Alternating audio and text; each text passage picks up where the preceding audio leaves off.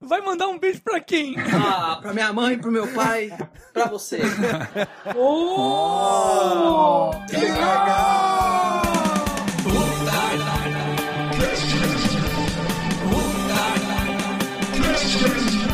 Que legal! Começando mais um Otário Cast, diretamente com meu amigo Diego Vilas Boas. E hoje a gente vai conversar com ele, que é comediante, publicitário, ator, entrevistador e até escritor. É, tudo meia boca. Eu tenho certeza que todo mundo aqui já ouviu falar bastante dele e não vou ficar me prolongando muito aqui na apresentação. Rafinha Bassa, opa, quer dizer, Danilo Gentili.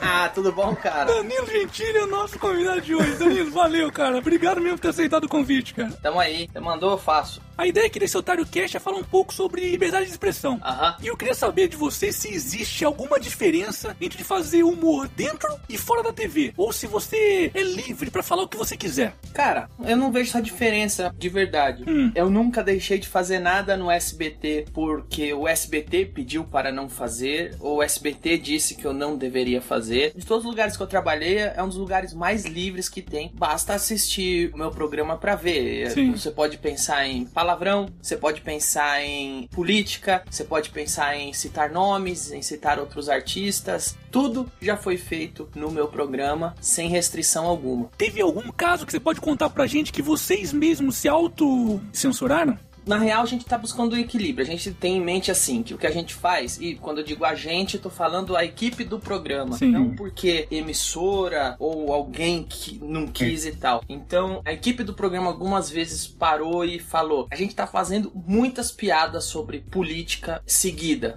E a gente é um talk show, no fim das contas. A proposta do programa é entretenimento acima de tudo. Porque às vezes eu mesmo penso, tá muito pesado o ambiente político e para este programa, para esta proposta, a gente precisa aliviar um pouco. Então eu pego muito pesado pelo que o programa é. Às vezes que a gente decidiu pegar leve foi por decisão criativa e editorial mesmo. Fora do SBT, você já teve algum problema de censura? Censura, cara, na verdade, eu acho que não é o termo correto. É que depende, entendeu? Se você tá na Folha de São Paulo e o editor do jornal pede pra você não pôr uma notícia, não é bem uma censura isso. Existe uma linha editorial da empresa. Censura é quando o governo manda a pessoa do Estadão não falar. É quando o governo pede para a pessoa do SBT ficar quieta. É oficial do governo. Isso é censura. Que era basicamente o que acontecia na década de 70, início de 80, e agora estão querendo voltar de novo com essa história. É o que acontecia oficialmente na década de 70 e de 80 e o que continua acontecendo de forma velada hoje. Hoje a censura não é oficial, mas ela existe. O governo liga para os meios de comunicação e pede para tirar. Então, só esclarecendo, existe uma diferença. Por exemplo, se eu for repórter da Carta Capital e vou fazer uma matéria exaltando o liberalismo e o editor diz que eu não posso fazer, eu serei muito idiota se eu sair gritando eu estou sendo censurado. Porém, censura é se eu estou em um telejornal sem linha editorial esclarecida, como é, por exemplo, Carta Capital, ou eu tô na Folha de São Paulo, que se diz neutra, que se diz que tem os dois, os quatro, sei lá, os 20 lados, e o governo manda só aquela pessoa parar de falar sobre aquele assunto. Quando vem do governo, entende-se que é censura, entendeu?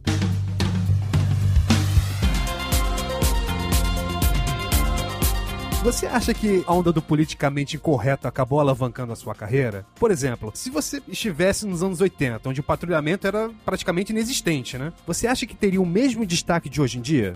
Eu acredito que sim, porque o destaque que eu tive por causa do politicamente correto, que a imprensa me deu por causa do politicamente correto, sempre foi negativo. Não para exaltar a sua reputação, porque o politicamente correto ele inexistia nessa esfera que a gente vive hoje, nos anos 80 e até metade dos anos 90. O esgoto vazou para a casa das pessoas normais no meio dos anos 90 para frente. É. Já tá tão no senso comum o termo politicamente correto que as pessoas confundem politicamente correto correto com etiqueta, com não cometer gafes, com não falar coisas que podem magoar as outras e politicamente correto não é isso. Vamos dissecar a palavra, tem a ver com politicamente e com correto. Pode parecer óbvio, mas as pessoas não fazem mais essa associação. Então veja bem, o politicamente correto não é contra a ofensa, ele é contra a ofensa aos dogmas daquela ideologia, porque pelo contrário, o politicamente correto diz que você tem que ofender as pessoas que eles querem que você ofenda. Então, às vezes se confunde muito com moralismo. É diferente, por exemplo, quando eu fiz uma piada com enfermeiras do Brasil e as enfermeiras hum. se ofenderam e foram me encher o saco no Facebook.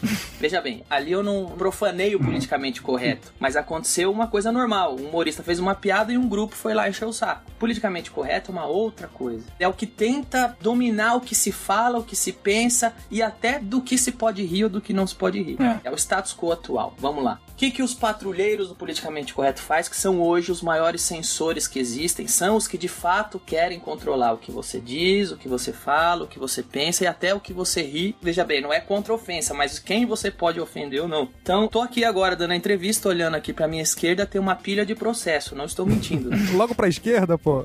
é, é, é, que meu computador fica encostado na parede, a minha direita está a janela. Tá subconsciente agindo aí. É que a minha direita fica a janela. Cara, nessa pilha de processo, processo, por exemplo, eu tenho aqui um processo de uma pastora de Manaus que disse que morreu, foi pro inferno e que só tinha gay no inferno. eu ridicularizei essa frase dela e transformei esta pastora em uma piada. Na verdade, em três piadas, quando eu tava na Band ainda, em TV aberta. Eu ridicularizei essa declaração dela, falei que é completamente ridículo alguém falar que só porque você é gay você foi pro inferno, e ainda mais ridículo falar que você morreu, foi para lá e voltou. Veja bem, ela tá me processando em milhões de reais, tá? Hum. Ela foi na imprensa em Manaus, ela quis muito aparecer na imprensa por causa desse processo que ela me deu. Então vamos lá. As pessoas às vezes também confundem polêmicas em jornais como se os jornalistas só fizessem isso para ter clique. E não é. Vamos lá. Esse processo tem alguns elementos que dariam muitos cliques e que poderiam ser uma excelente manchete. Você tem uma pastora com o tal do discurso da homofobia, hum. você tem um humorista conhecido, hum. vamos dizer que o pessoal diz, ai, polêmico, é. fazendo a tal piada polêmica com uma pastora. Você tem gays envolvidos no assunto. Minorias? Tem a minoria, você tem tudo. E tem a pastora que pegou o megafone e tentou implorar para darem atenção para ela. Você não é. tem uma manchete sequer que uma pastora está me processando porque eu fiz piada por causa dela ter falado isso pra gay. Por quê? Porque ali eu não fui politicamente incorreto. É ruim pros patrulheiros sair uma manchete que tem uma pastora me processando porque eu fiz uma piada dela ter falado que gay morre e vai pro inferno. Porque isso não casa com a imagem hum. que tentam criar a seu respeito Sim. quando te identificam como inimigo. É é a régua que te medem. Esse processo não virou notícia porque ele tá fora da régua que tentam me medir, entendeu? Sim. Entendi.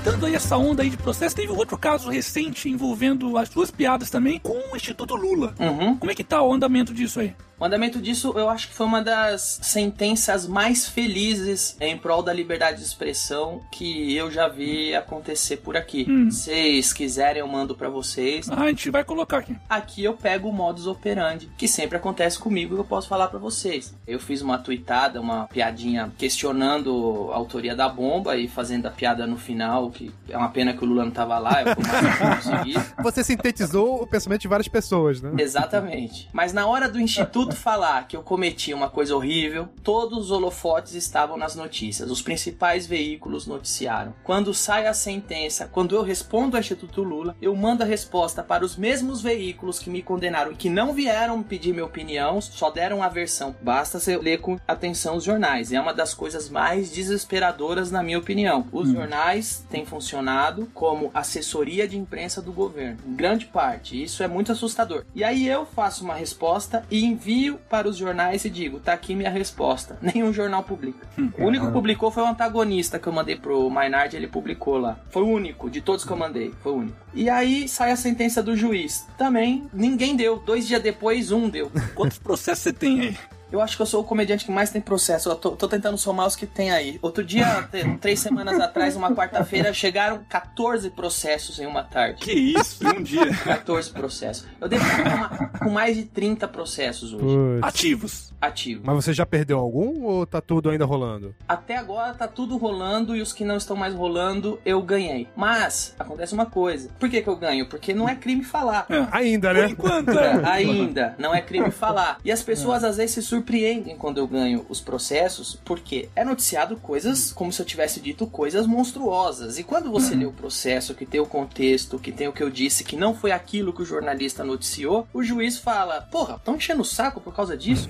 Mas mesmo assim, eu tenho casos que respondi ao processo, o juiz constatou que não era nada daquilo, que eu não cometi crime algum, que aliás a imprensa mentiu, colocando no contexto do que eu disse, até as palavras do que eu disse, e aí o juiz vai e me absolve. Sabe qual é a manchete no outro dia? Apesar de ter cometido o crime, juiz perdoa Danilo. Então, na, na imprensa, eu saio condenado. E brasileiro só lê manchete. Ah, sim, é. Ele não lê a notícia. E Danilo, você também processa ou só é processado? Eu nunca processei até hoje, embora eu esteja com muita vontade de começar a fazer. É mesmo? É, um pouquinho, um pouquinho. Pode contar pra gente, não? Ainda não, mas eu tô com vontade de começar a fazer. Por exemplo, sai notícia que os caras é, xingaram a mulher do tempo do Jornal Nacional e sai manchete em revista. Que é por minha causa que xingaram, nem sabe.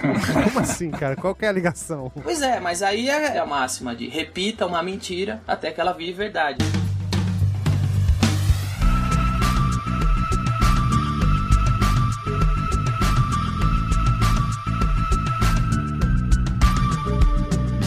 Ô Danilo, e depois de todos esses processos, isso te fez ficar mais prudente ou estimulou ainda mais a criação dessas piadas politicamente incorretas? Se você ficar mais prudente por causa de processo, por causa de jornalista que tenta te difamar, tenta assassinar sua reputação na manchete do jornal, significa que você ficou obediente. É. Significa que você foi colonizado pelos patrulheiros do politicamente correto. E eu aprendi uma coisa: sou eu um cara falando que já fez de tudo. Já falou que não pede desculpa, já pediu desculpa, já ignorou, já deixou quieto, já respondeu, já debateu, já discutiu. Aí cai naquela frase: de tudo que eu fiz, eu posso dizer que o mais acertado é aquela frase: os Estados Unidos da América não negocia com terrorista. que é aquela frase de filme: não se negocia com liberticidas, porque na verdade o grande incômodo é que você fala alguma coisa que eles não querem. Sim. E isso é o incorreto. Todo mundo que tenta agradar esses caras acaba se fudendo depois. Não existe diálogo com esses caras. Esses caras só querem uma coisa. Quando um cara novo aparece, quando um cara entra em evidência, esses caras eles colocam uma mira laser na sua cabeça e eles ficam te vigiando. Se você falou uma coisa que não agrada, eles atiram pra você servir de exemplo. Sim. Se você falou uma coisa que é exatamente o que eles querem que você fale, então eles te elevam à posição de gênio, com lisonjas pra você. Um movimento muito semelhante aconteceu por esses mesmos caras lá atrás, nos anos 60, com a música brasileira, por exemplo. Então você tem lá artistas brasileiros lá nos anos 60, músicos brasileiros que, por ser da panela, por fazer a propaganda politicamente correta, que hoje é a correta, mas que na época era só a deles. Então, se o cara faz a propaganda, se é da panelinha, se ele é um garoto propaganda da agenda, na hora elevam a posição de gênero. Enaltecido. Enaltecido. Aliás, eles se apropriam do termo música popular brasileira, mesmo o preço do ingresso não sendo popular, mesmo o artista sendo elitizado, mas se ele é da panela, ele é a música popular É, brasileira. música popular é o funk, é o Wilson Safadão, essas porras Exato, aí, mas né? não, não, os caras se apropriaram do termo. Se o artista não faz a propaganda e também não fala contra, então ele é rebaixado à posição de popularesco, de brega, que é o Dar José, o Valdir Soriano, os verdadeiros da música popular brasileira. É. Deixa ele lá fazer as coisinhas dele. Agora, se além do cara não fazer a propaganda, se posicionar contra, então este cara precisa ser exterminado. Precisam assassinar a reputação desse cara. O cara é demonizado. Então isso eu tô falando lá atrás, nos anos 60, com a música, dando um exemplo. Mas é o que acontece hoje com qualquer pessoa que conquista um lugar na vitrine, que conquistam holofote para trabalhar, porque se você é um artista, você é uma pessoa pública, você precisa disso para trabalhar. Sim. Então, existe um sequestro de reputação que se você não faz a propaganda, você tá ferrado na imprensa, você tá ferrado no meio artístico. Então, você tem hoje um monte de perfil governista que eu não tenho dúvidas que isso acontece comigo, porque eu sou um dos únicos comediantes em atividade que faz piada, critica e xinga o governo. Então você tem hoje pago com dinheiro público os tais dos MAVs, que são as militâncias em ambiente virtual. Sim. Você paga por isso. Você tem os blogueiros governistas, que são esses caras que ficam passando manchete no Facebook e que o brasileiro não lê a notícia, só lê a manchete e toma como verdade. E você tem próprios jornalistas, que a maioria, e se você pegar o que está acontecendo com o governo do país e abrir os principais jornais, os principais homes de portais do Brasil, os caras tudo aliviando ou até ignorando o que acontece. É. Teve o julgamento do TCU da Dilma. Se você abrisse no outro dia as homes dos portais brasileiros, você fala, pelo amor de Deus, que país que vocês estão? Que não existe essa notícia aqui dos 2,3 trilhões da pedalada da Dilma. É. Eu tô dizendo tudo isso aí porque eu tenho escrito um livro a esse respeito, onde eu tenho registrado muitos casos recentes, casos de piada, tenho comparado muitas coisas. O livro sairia esse ano, terminei ele, ele está pronto, mas eu acho que é prudente eu ficar uns três meses com ele de molho, igual quando você vai fazer um macarrão, você deixa a massa descansar. Eu preciso me afastar do livro. Eu tô dois anos escrevendo este livro e toda semana acontece coisa nova.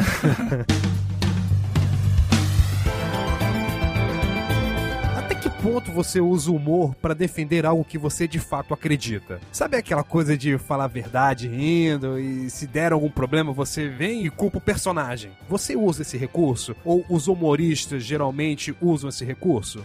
Eu não tenho esse privilégio de usar o personagem, porque meu programa tá escrito com Danilo Gentili, meus shows tá escrito Danilo Gentili, eu sou apresentado como Danilo Gentili. Então, de fato, sou sempre eu que tô falando. Eu não tenho como me esconder atrás do personagem. Tem como eu dizer uma coisa e isso é verdade. São piadas. Embora seja relativamente novo no Brasil esse negócio de autoria de piada, porque da minha geração pra trás eu reconheço assim que a gente entendia que contadores de piadas são os caras que tem um repertório lá, é a piada do português, é a tal da piada de salão, piada não tem dono e tal. Ari Toledo. É, então foi nessa geração de stand-up que começou-se a se cobrar autoria por piada. Se eu não sou um personagem, por outro lado, o que eu faço tem um viés muito específico, que é piada. Existe uma estrutura de piada, ela é separada em setup, em punch, ou seja, em preparação, em desfecho. Você consegue provar que aquilo é uma piada, e se foi uma piada, foi feito pra pessoa dar risada e tal. Sobre valores que eu defendo com a minha piada, na verdade, tem dois que eu defendo em todas as piadas que eu faço. O primeiro, e eu nunca vou abrir mão disso, na maior parte das vezes eu entrei em crenca por causa disso, é o valor da liberdade irrestrita para se falar o que quer. Porque se você tem a liberdade de expressão para falar só o que um grupo quer, isso não é liberdade de expressão.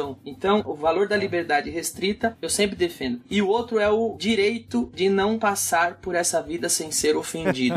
Ninguém tem esse direito de não passar por essa vida sem ser ofendido. Então, às vezes, cara, principalmente quando eu falo sobre político, ah, mas é puta grosseiro, só fez pra ofender. É verdade. Estou aqui inspirando o desrespeito. Porque vocês são políticos, vão tomar no cu de vocês, entendeu, velho? Vocês têm que me obedecer e calar a boca, não o contrário, velho. Às vezes eu percebo que o negócio tá tão autoritário que quem tá em posse dos megafones tá tão a favor, não passa de assessor de imprensa oficial, que, porra, tem que aparecer alguém e inspirar desrespeito a essa porra toda. Daqui a pouco, cara, só tão baixando a cabeça, entendeu?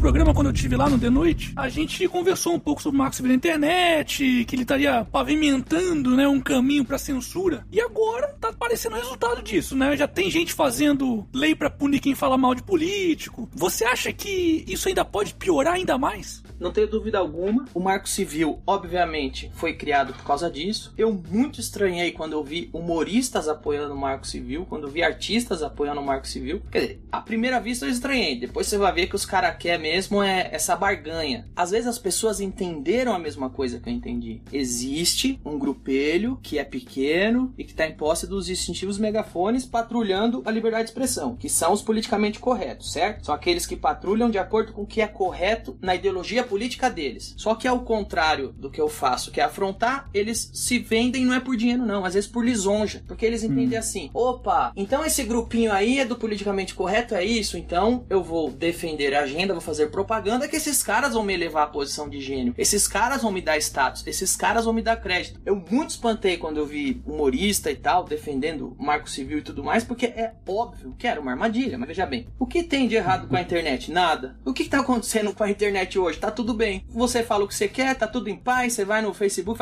E por que que estão fazendo uma medida para regular a internet? Para fuder. Mas não é óbvio, cara. O que, que é o marco civil da internet? É uma coisa para ampliar a liberdade na internet. De que forma? Regulando ela. É, vamos colocar uma coleira para te dar liberdade. É, olha, é o seguinte, eu vou zelar por sua virgindade anal. Como? Enfiando meu pau em você. É o único jeito. Enfiando meu pau em você. Aí eu vou lá e defendo. Ah, é óbvio que você quer dar o cu, caralho. É, ninguém vai mais poder botar dentro, né? O governo já tá botando dentro, então. Não, não. E se você pega quem que tá querendo fazer o marco civil da internet? Oh, porra, é o governo. O que que o governo fez até hoje? Ele tá tentando regular a imprensa. Tudo que ele faz é pra cercear a liberdade de expressão. E agora ele me vem com um negócio chamado marco civil da internet. E tem idiota defendendo. Tá aí. Isso aí é só o começo, cara. E aí você fica naquela. Mas quem defendeu é inocente ou é canalha? Não é possível que seja tão inocente, bicho. Tinha muita gente também de setor de tecnologia defendendo com unhas e dentes esse marco civil. Aí eu fui Dá o ver nome, depois. dá o nome, otário, dá o nome. Não, esse, não esse, esse aí é tão babaca que eu nem vou falar o nome pra não dar. Babaca! Meti o pau nas coisas que eu escrevi sobre o Marco Civil. Aí, quando eu fui ver, o cara era patrocinado lá. Petrobras, Ah, não diga. Banco do Brasil, só, só, só, só os, os gente fina. Não diga. Amigos do rei. Pois é, isso aí fica fácil o negócio. Tudo fácil. Lembrou a frase do Freud, né? O Estado proíbe ao indivíduo a prática de atos infratores não porque deseja aboli-los, mas sim porque quer monopolizá-los. né? Exatamente, porque, É. porque o Estado odeia a concorrência. Sim. Eu vou dar um outro Sim. exemplo aqui que eu acho ridículo, que é muito antes de Marco Civil da Internet, o caralho. Conar. Ah. O que, que é Conar? Pra regular a propaganda. Pois é, os publicitários se uniram e fizeram um órgão pra regular a propaganda. Aí você vai perguntar, por que, que tem a porra do Conar? Eles vão falar assim: a gente fez o Conar pro governo não ficar aqui se metendo no que a gente pode ou não pode falar. Aí, em vez do Conar brigar pra liberdade de expressão ser restrita, né? É. eles vão e se censuram. É como se você falasse assim: governo, olha, não precisa vir me enrabar, não, que eu já tô enfiando um pau no meu próprio cu. Não precisa vir. Fique tranquilo que eu já tô fazendo isso por vocês. Ó, a maioria das propagandas que sai do ar do Conar é o mesmo modus operandi que eu iniciei aqui falando. Um grupelho se transvestindo de opinião pública. Vai cinco pessoas ligam lá 10 vezes, vira 30 e o Conar tira do ar, como se a sociedade estivesse pedindo. Ao invés do Conar brigar para que. Vocês estão retardados? Aliás, me fala por que caralhos o governo precisa fazer publicidade? Pois É é. uma boa pergunta. Me fala por que caralhos o governo precisa pegar o seu dinheiro e fazer propaganda? Por quê? A única propaganda que eu vejo que o governo talvez pudesse fazer é, por exemplo, ah, vamos fazer uma campanha de vacinação. Exatamente. Sim. Você está passando um serviço que é tal hora, tal dia, vacinação. Isso. É o único. Agora falar, fizemos isso, vamos fazer não sei o quê. Porra, não fode, caralho. Não, primeiramente, o governo vai falar, fizemos isso. Eu vou falar, não faz mais que eu tô obrigação, filha da puta. Eu te pago pra É. isso, porra. Vai além. Por que alguém faz propaganda? Por que a Pepsi precisa fazer propaganda? Pra me convencer a tomar Pepsi, não a tomar Coca, não é? Por que, que o Dolinho faz propaganda? Primeiro, porque é uma obra de arte. Eles... O Dolinho é foda, cara. Cara, sempre que eu tomo Dolly, eu imagino o Dolinho mijando na minha boca. Mas, mas enfim, por que, que a Dolly faz propaganda? Pra me convencer a beber Dolly ao invés de beber Guaraná Antártica, tá certo? Por que, que o governo faz propaganda? Eu tenho escolha? Eu não tenho.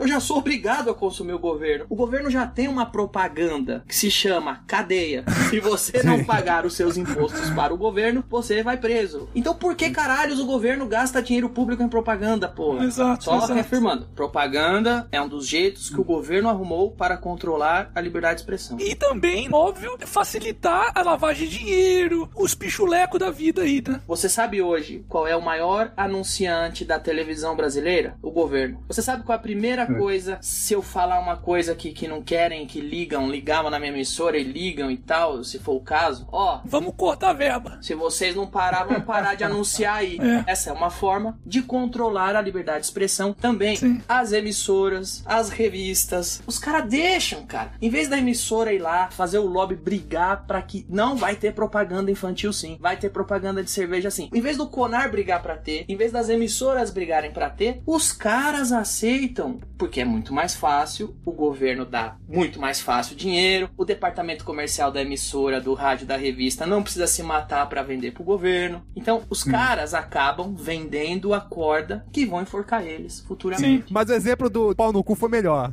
o Danilo foi o Freud moderno.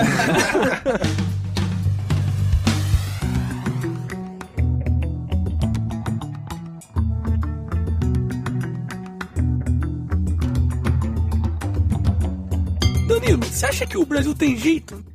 Cara, só existe um jeito de fazer mudança se existir o valor que você anseia ver. A maioria dos brasileiros não fazem ideia disso que a gente tá falando mesmo. Sim. O conceito de liberdade aqui não existe na maior parte das pessoas, embora me parece muito óbvio isso que a gente tá falando. Então, você precisa de uma geração ansiando a liberdade, você precisa de uma geração não se conformando com isso para as coisas começarem a mudar. E não vai ser fácil, nem um pouco. Mas tem que vir de dentro, sabe? As pessoas têm que entender Sim. que quando você é mais livre, você progride mais, tudo se enriquece. Não tô falando só de valor financeiro, cultura se enriquece, o debate se enriquece, intelecto se enriquece, economicamente se enriquece. Os lugares mais livres do mundo são os lugares que todo mundo, quando viaja, fala: puta, adoraria morar num lugar assim. Sim. Se existisse um conceito no Brasil que nem existe no cenário político brasileiro, que é diminuir Estado, diminuir imposto e aumentar a liberdade. Isso não existe esse conceito político no Brasil. Mas sabe o que eu já pensei muito? Eu tenho muita vontade de fazer, cara? Ah. Me candidatar, por exemplo, a prefeito, a governador. Pra zoar tudo.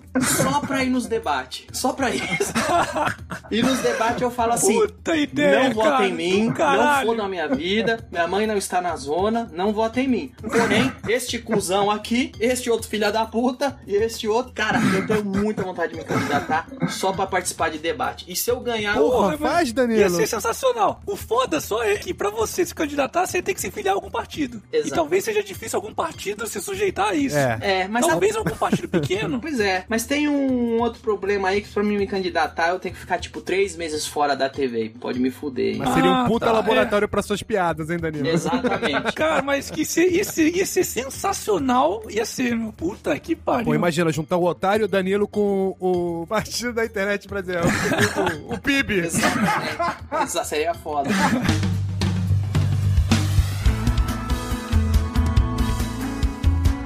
A falar um pouco de coisa boa, que a gente só falou de coisa ruim até agora. Você tá com um livro aí, tá pra lançar, que fala, aliás, justamente sobre liberdade de expressão. Então conta um pouquinho pra gente aí como é que tá o andamento disso aí. Tá, este livro fala sobre liberdade de expressão e o foco dele é o humor. O meu ponto de partida foi a minha experiência pessoal. Foi aquilo que eu disse. É uma biografia, então. Mais ou menos, não muito. Na verdade, é uma investigação que eu faço a partir da minha experiência pessoal, certo? Casos reais. Tudo real. Tô tentando apresentar uma linha de fatos e argumentos pro leitor entender o modus operandi, quem são essas pessoas, o que elas querem, qual é a origem do politicamente correto e dessa censura, desse patrulhamento à liberdade de expressão. Então eu começo com a minha experiência pessoal. Cara, eu nunca quis ser um humorista daí que eles dizem polêmico. Quem sou eu? Sou um moleque que saiu de Santo André começou a fazer piadinhas no bar. E que a própria imprensa começou a elogiar o meu trabalho. E eu tenho um compilado de manchetes dizendo que, ó, um humorista engraçado, novo, revelação, bababá, bababá, bababá. Quando que eu começo a virar um monstro pra imprensa? Quando eu esbarro nos dogmas politicamente corretos. E aí eu tomo pedrada. E aí eu tenho a impressão que as pessoas me odeiam. Mas eu vejo que meus shows estão lotando. Eu vejo que meu programa está dando audiência. Eu vejo que as pessoas param na rua e elogiam o meu trabalho. E Facebook tem 12 milhões de O pessoas. humorista brasileiro disparado com maiores seguidores nas mídias sociais, em todas elas. Então eu chego à conclusão que não são as pessoas. Então eu começo a prestar atenção da onde vêm as pedras. E aí eu começo a prestar atenção quem está jogando as pedras. E eu começo a ver que eu sou um humorista que fala de todas as coisas. Eu falo de mim, eu falo da minha mãe, eu falo de direita, eu falo de esquerda, eu falo de carro, eu falo de avião, eu falo de rua, eu falo da notícia com a celebridade, eu falo da notícia com a subcelebridade, com o anônimo, de tudo. Mas somente algumas coisinhas é que viram polêmicas. E aí eu começo a ver se é só comigo ou se tem outros humoristas em outros lugares do mundo que passaram, estão passando, ou estão reclamando, ou estão notando a mesma coisa. E aí eu vou investigar qual é a origem disso. Quando que isso começa? Por que que é nos anos 90, dos anos 90 para frente que isso começa a acontecer? Quem tá por trás disso? O que que acontece? As incoerências e tal. Então meu livro é sobre isso. Esse livro já está escrito. Mas você coloca nomes? Nomes, fatos, notícias, Eu declarações. sinto que você vai dobrar a meta de processos, hein? Nesse livro. Na verdade, eu espero que esse seja o primeiro e o último livro sobre humor que eu escrevo. Porque o meu trabalho é para escrever humor, não sobre humor. É. Hum, Eu deveria estar dois anos em cima de um livro de humor, não de um livro sobre humor. Porque um, um livro sobre humor é uma coisa séria. Exatamente, cara. O meu papel não é esse, mas por que, que eu tô escrevendo? É. Porque ninguém mais está. É. Isso precisa ser registrado. As pessoas precisam entender o que tá acontecendo. E como eu tô de dentro do furacão, como eu passo por isso e como eu tenho um monte de evidência e print e notícia e tudo, eu sei que as pessoas vão entender os ataques que esses caras estão fazendo à liberdade de expressão e o enfoque que eu estou dando é o do humor, porque esse é o meu ofício. É aqui que eu sofro o ataque. Mas eu sei que entendendo isso, as pessoas vão entender quem são, onde querem chegar, porque fazem.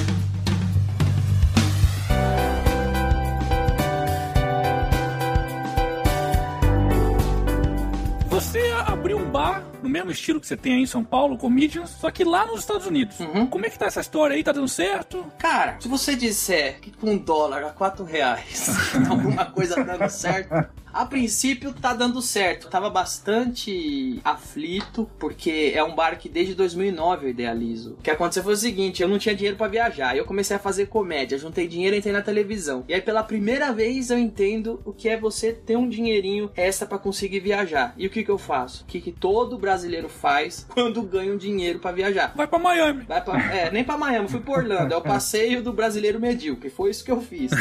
Isso era 2009, 2009. Eu fui lá atrás de montanha-russa. Eu adoro montanha-russa. Só que aí eu não falo inglês. Ou seja, É mesmo, né? eu não, eu não falo inglês, é uma frustração que eu tenho. E aí, lá em 2009, em Orlando, eu entendi que eu só tinha diversão de dia. Porque de dia eu tinha os parques. É. De noite eu não podia ir no teatro, que eu não entendo inglês. Eu não podia ir ver televisão no hotel, que eu não entendia inglês. Não podia ir no cinema, que eu não entendo inglês. E ficava moscando. Aí eu comecei a andar por Orlando, comecei a ver que tinha um monte de brasileiro que comprava cerveja e ficava no saguão do hotel conversando, provavelmente pelo mesmo motivo que eu. E eu comecei a ver que tinha muito brasileiro. E aí eu pensei, se eu tivesse dinheiro, eu abriria uma atração turística pra brasileiro aqui. Eu abriria um comedy club pra brasileiro. E desde 2009 até o ano passado eu juntei dinheiro para fazer isso. E aí eu comecei a fazer e aí o dólar fudeu com tudo, caralho. Mas eu tive na CVC recentemente Ah. e eles me animaram bastante. De todos os lugares que caiu o turismo, Orlando não é um deles. Elogiaram muito a ideia do bar, então eu acho que tem tudo pra ter uma vida boa o bar. A previsão é que inaugure em dezembro. E eu tô acompanhando as passagens, eu gosto de ficar vendo passagem de avião pra vários lugares. E as passagens ainda pros Estados Unidos, Brasil e Estados Unidos, mesmo com dólar a 4. Tem passagens que você consegue ir por menos de mil reais. A companhia aérea também não pode perder. Sim. Em Orlando é gigantesco o fluxo de turista. Ainda que tenha uma queda, de gigantesco fica grande. E cara, você pensa em ir embora do Brasil? Cara, eu, é foda, né, cara? Porque já tô velho, eu só iria se não tivesse outra escolha, né? Mas às vezes é muito sufocante aqui, cara. Se você tem noção de uma ou outra coisa, tem noção de um ou outro valor, de liberdade, por exemplo, cara, que pra mim é uma coisa que depois do pão que você come é o que mais você precisa ter na vida da liberdade, é muito sufocante você ficar aqui. Bom, você agora com um proprietário de casa de show nos Estados Unidos vai ficar fácil, né? Se você conseguir colocar, pelo menos empregar quatro americanos lá, já tem o green card quase que garantido. Mas o green card não é boa coisa não, viu, cara? Porque com green card vem imposto, viu? Mas é menos do que no Brasil, né? Ah, é mesmo que no Brasil, mas aí é ruim você pagar imposto em dois lugares. Ah, sim, sim, sim. Mas aí eu abriria a mão da cidadania brasileira tranquilo.